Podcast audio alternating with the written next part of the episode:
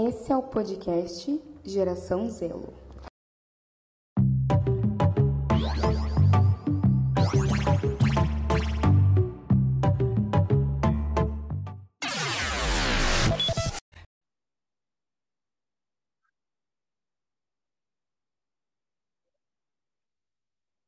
Dia, voltando para casa depois das aulas.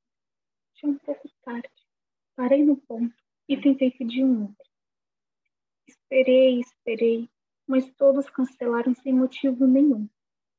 Vencido pelo cansaço e a vontade de chegar em casa para finalmente descansar minha mente, que andava ansiosa por essa época de provas. Me dirigi ao ponto de ônibus e peguei o primeiro que passou. Lotado. Me espremi entre as pessoas do ônibus, me prendi a uma das barras de metal e tentei não dormir em pé. De vez em quando, Olhava as janelas para checar se meu ponto estava próximo, e meus olhos embaçados pelo sono criavam figuras estranhas. Em algum momento, olhei e finalmente era o meu ponto. O ônibus agora vazio, e foi mais fácil chegar fora. Desci e andei rápido até em casa, com medo das figuras não serem culpa dos meus olhos. Então cheguei, abri minha porta e fui direto morrendo de fome para geladeira. Abri e vi algo que me trouxe de sentimentos muito desagradáveis. Comer o meu doce favorito. Uau, tenso, né? A gente vai conversar um pouco a respeito de algumas situações desafiadoras que a gente pode encontrar na juventude e apresentar possíveis formas de lidar com os sentimentos nada agradáveis que elas podem trazer. Essas situações podem ir desde comerem o seu doce favorito, até momentos como a busca pelo primeiro emprego, desavenças familiares, enfim, todas as coisas que perpassam por nossa juventude. Eu que contei essa história sou a Kathleen e represento junto com a Maria, que foi quem acabou de falar com vocês, a geração Zela. Mas não estamos aqui hoje sozinhas. Temos também a Duda, representando o movimento Saber Lidar Jovem. Isso, e se você ainda não conhece o nosso movimento, eu te convido a acessar o Insta do Saber Lidar Jovem e descobrir um pouco mais sobre tudo isso. Como vocês estão, meninas? Bom, eu tô bem. É, ansiosa para saber sobre o que, que a gente vai falar, né? Para falar um pouquinho mais sobre isso, de sentimentos desagradáveis. Porque eu mesmo tenho algumas dúvidas e eu quero tirar elas com você. E você, Maria, como é que você tá? Eu estou animada para essa conversa, para essa troca que a gente vai ter. Já aproveitando para começar ela, né? Vocês vão perceber que a gente fala muito sobre sentimentos desagradáveis. Pode ser um termo que nem todo mundo conheça, porque normalmente a gente é ensinado a colocar os sentimentos como bons ou ruins, o que pode ser muito perigoso às vezes, porque, por exemplo, muitas vezes a raiva é um sentimento desagradável, como quando comem nosso doce favorito.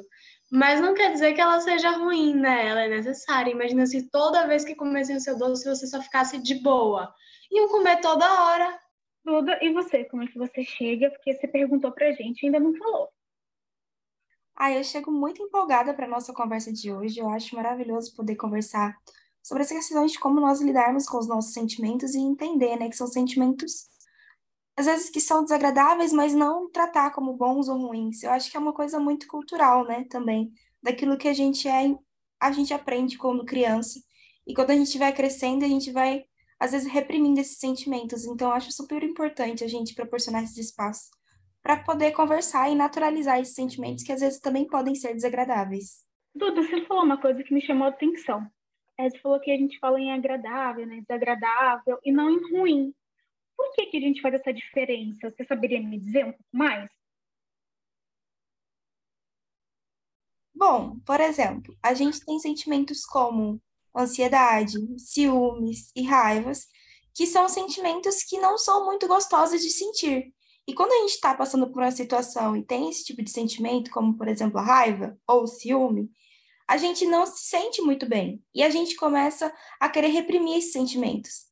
Por exemplo, essa situação que a gente trouxe do chocolate, eu fui na geladeira, cheguei em casa cansada, fui procurar o meu chocolate e alguém tinha comido. Eu vou ficar com raiva, eu vou ficar estressado mais do que eu já estava.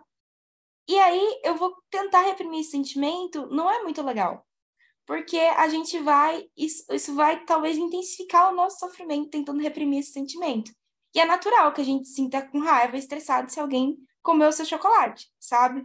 Então são sentimentos desagradáveis, não são sentimentos ruins, porque todo mundo sente esses sentimentos. Acontece que às vezes a gente parece que entra num looping de achar que só a gente sente esse tipo de sentimento e começa a se sentir culpado por estar sentindo eles, entendeu? Só que todos os sentimentos são naturais do ser humano. Por exemplo, ansiedade, algo que a gente fala muito hoje, principalmente na questão de juventude e adolescência, né? Mas a ansiedade é apenas mais um sentimento. E é, tudo bem, né? E quando ele começa né, a se intensificar, ele começa a atrapalhar nossas atividades do dia a dia, enfim, atrapalhar outras questões, é importante olhar para isso. Mas é importante entender que a ansiedade também é só mais um sentimento, né? E a gente precisa entender o porquê que esse sentimento vem, se ele começa a atrapalhar o nosso cotidiano, as nossas atividades, como a gente se sente, seria muito presente no nosso dia a dia. Enfim, já estou entrando em outros detalhes, mas acho que deu para entender um pouquinho assim da diferenciação de colocar sentimentos desagradáveis que não são tão gostosos de sentir, mas não são sentimentos ruins, porque são sentimentos comuns, que vêm de acordo com situações. O importante é entender a forma como nós vamos lidar com esse sentimento até pensando que são sentimentos cotidianos e que a gente vai sentir várias, várias vezes. Então, ter situações desagradáveis na vida é inevitável a gente viver sem se desagradar um pouco, sem acabar tendo esses sentimentos. E quando a gente aprende a perceber eles, a enquadrar eles, a entender esses sentimentos e a lidar com eles de verdade, vai ser muito mais fácil passar por diversas situações. E vocês falando sobre né, essa coisa de estratégias né, e tudo mais. Eu quero entender um pouco mais de como eu posso criar as minhas. É, é qualquer coisa que eu faça, é qualquer coisa que eu pense. As minhas estratégias, elas sempre, eu sempre vou ter que lidar com a situação, ou eu lido comigo. O que, que eu faço assim para para buscar uma estratégia? Então, a estratégia, ela é tudo aquilo que a gente usa para lidar com uma situação desagradável, né? E a gente tem dois tipos de estratégias, as que vão direto na situação, que são estratégias de comportamento, como por exemplo, não usando o exemplo do doce agora, vamos mudar um pouco. Estou muito ansiosa com o Enem, que está vindo aí recentemente, né? Estou muito ansiosa com o Enem modificar essa situação? Eu posso deixar de fazer a prova? O que pode complicar um pouco, né? Tem situações que nem sempre a gente pode modificar, como por exemplo, tenho que pegar um ônibus e aí eu vou escolher pegar o Uber, que vai ser talvez um pouco mais simples para mim. Existem situações que a gente não tem como fazer isso e buscar outras alternativas. E aí o que resta para a gente é lidar com os nossos sentimentos que são causados por essa situação. Pensando nessas estratégias para lidar com os sentimentos, elas acabam sendo muito eficazes. E pensando em como escolher essas estratégias, a gente pode sempre se fazer duas perguntinhas, que são o nosso filtro de estratégia, né? Se está prejudicando a mim e está prejudicando ao outro. Qual seria tipo um tipo de estratégia interessante a se utilizar? Um exemplo de uma estratégia que prejudicaria a mim e não prejudicaria ao outro, por exemplo. Você saberia dizer? Ah, sim, entendo tomar banho, cair debaixo da água me ajuda, mas pode não ajudar todo mundo. A gente tem que ter esse olhar de saber essa estratégia é para mim, essa estratégia não é para mim. E é por isso que é importante a gente ir tentando o máximo possível achar estratégias diferentes. E aí entra um pouquinho na questão do autoconhecimento e autocuidado também, né? Para montar esse repertório de estratégias, para que quando você entra numa situação desafiadora ou um sentimento que às vezes pode ser desagradável diante de uma situação, você já tenha esse repertório de estratégias assim palpável para você, para você poder lidar com, aquelas, com aquele sentimento no momento. Porque às vezes, quando a gente está em uma situação desafiadora, às vezes a gente não racionaliza muito, né? Então, acho que ter esse repertório de estratégia e se descobrindo e já, às vezes, deixar isso anotado, ter um caderno de cuidado, enfim. Algumas pessoas têm até é, journal, né, que faz tipo uma espécie de diário e anota seu sentimento e algumas estratégias dentro desse caderninho. E eu acho super legal, assim, porque é uma forma de você estar tá cuidando de si mesmo para que antes de, da situação acontecer, né, porque situações desafiadoras vão surgir, né, durante a nossa trajetória, né, acho que a gente até chegou a comentar no início, sobre questões do primeiro emprego, sobre transição de adolescência, da adolescência para a vida adulta. A gente vai passar por muitas situações desafiadoras e ter esse repertório em mãos, acho que facilita muito assim na forma de como lidar depois. Então, essas coisas que vocês me falaram, né, sobre que a gente pode lidar com o nosso sentimento, com a situação, quando cabível, são coisas para nos ajudar a prevenir, né, prevenir com os nossos sentimentos, com as estratégias, ou eu entendi errado? Então, é bem parecido, né, mas a gente não enquadra tanto em prevenção, é uma coisinha diferente. Falando no que é para cuidar, na lidar com um problema, ou uma doença, um transtorno, a gente tem três campozinhos. A gente tem o tratamento, que é, por exemplo, quando eu tô gripada e aí eu vou e tomo um xarope. Ele é específico para gripe, ele foca naquele problema e é quando eu já tenho algo que já está ali. A gripe já existe, eu só vou tratar ela. A prevenção seria prevenir que esse problema aconteça. Então, a prevenção ela é muito específica, né? Para a gente focar na prevenção de um problema, a gente vai focar naquele problema. E aí, no campo da saúde mental, eu penso principalmente que se torna um pouco difícil fazer a prevenção, porque, por exemplo, a gente tem várias pessoas diferentes, muitos problemas diferentes. Então, como a gente vai gerar essa prevenção para todas essas pessoas em campos tão diferentes?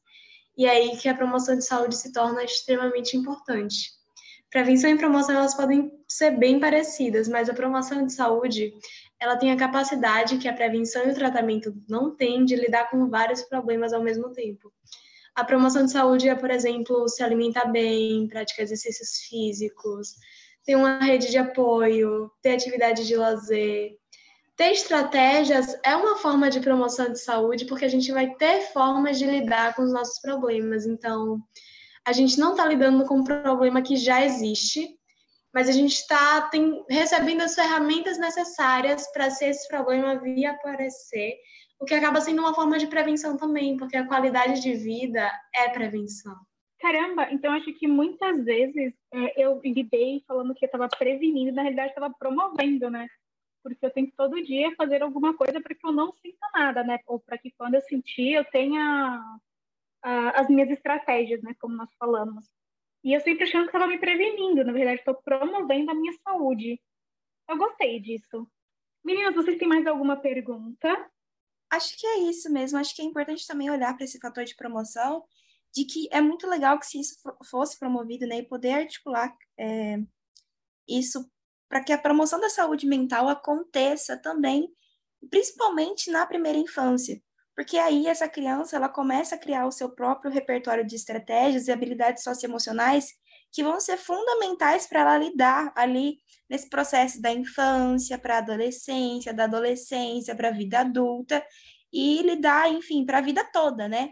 E quando você tem é, estimulado esse repertório de estratégias, essas habilidades emocionais, socioemocionais desde a infância, é muito legal, porque aí você não está lidando ali no problema, você está, por exemplo, na adolescência ali, começando a descobrir o que é promoção da saúde mental, começando a descobrir o que são estratégias, e começando a descobrir como cuidar de si mesmo. E aí, às vezes, é um pouquinho mais difícil de lidar com isso, é, né? Na hora que você já está ali nesse, nesse momento de transição, passando por alguma dificuldade e ainda tentando é, descobrir e aprender mais sobre essas questões e como cuidar de si mesmo. E se você tem isso desde a primeira infância, quando chega essas fases da vida, você já está mais abastecido para poder lidar melhor com essas situações, né? Então, acho legal também a gente falar sobre a importância de se promover saúde mental desde a primeira infância. Sim, saúde mental. Porque é a gente... Pode continuar, Cat porque a gente realmente faria uma promoção né, de saúde desde o início. A gente acabaria não tendo que é, lidar tanto com prevenção e nem com, a, com tratamento, né? Isso, eu acho que em larga escala é super importante, mas sem esquecer também que às vezes a gente cria alguns pequenos preconceitos sobre saúde mental de que é coisa para gente muito jovem, lembrando que pessoas adultas, pessoas idosas, também é super importante ter esse cuidado, esse olhar voltado para a saúde mental. Não é porque você não foi abastecido no início da sua vida que agora, assim, não tem mais jeito. A gente está em constante evolução e a gente pode sempre buscar formas de melhorar a nossa saúde. Super, Maria. Eu acho legal a gente falar sobre isso, porque, por exemplo, às vezes as gerações anteriores não tiveram acesso às referências do, de saúde mental, a poder naturalizar, falar sobre os sentimentos, né?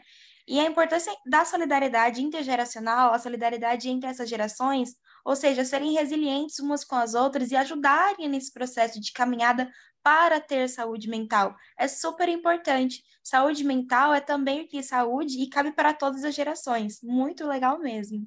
Demais, Duda. A gente está chegando ao fim.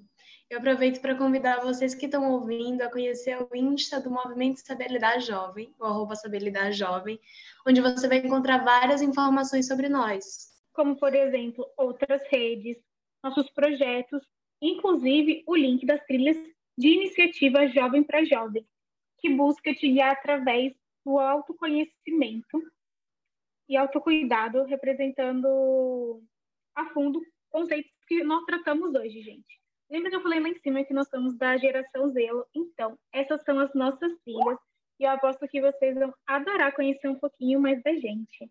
Bom, então vamos entrar um pouquinho de dicas para vocês aprofundarem um pouquinho mais, de forma divertida, essa questão, essas questões de saúde mental. A gente trouxe também algumas indicações de materiais que a gente gosta, entre elas livros, é, filmes e um podcast. Então vamos lá, eu vou citar um filme e a Maria traz um livro para vocês. Um filme muito, um filme muito legal, que às vezes vocês já podem ter assistido, que fala um pouquinho, né, traz essa abordagem dos sentimentos de forma lúdica e também divertida, que é o filme Divertidamente, que vai abordar um pouquinho de como, né, esses sentimentos se comportam às vezes em nós seres humanos e eles trazem uma abordagem muito divertida. E acho que traz uma ótima reflexão sobre aquilo que a gente conversou hoje. Nossa, divertidamente perfeito, realmente para explorar mais nossos sentimentos. Eu trouxe um livro o livro é uma linguagem da paz em um mundo de conflitos, que ajuda demais a nossa comunicação e nos ajuda a acolher melhor os nossos sentimentos, tanto os nossos como das outras pessoas ao nosso redor. Eu indico muito, é um livro incrível. E de podcast, a gente trouxe o Terapia, para você que gosta de ouvir histórias inspiradoras de pessoas que superaram desafios e superaram, né, tendo alguns sentimentos também desafiadores. Então é um podcast muito legal onde você vai conhecer a história, enfim, pessoas de contextos diferentes, realidades diferentes e que pode te inspirar muito. Então fica aí mais essa indicação de podcast para vocês. Finalizamos por aqui, pessoal. Tchau, tchau. Tchau, tchau. Até a próxima. Tchau.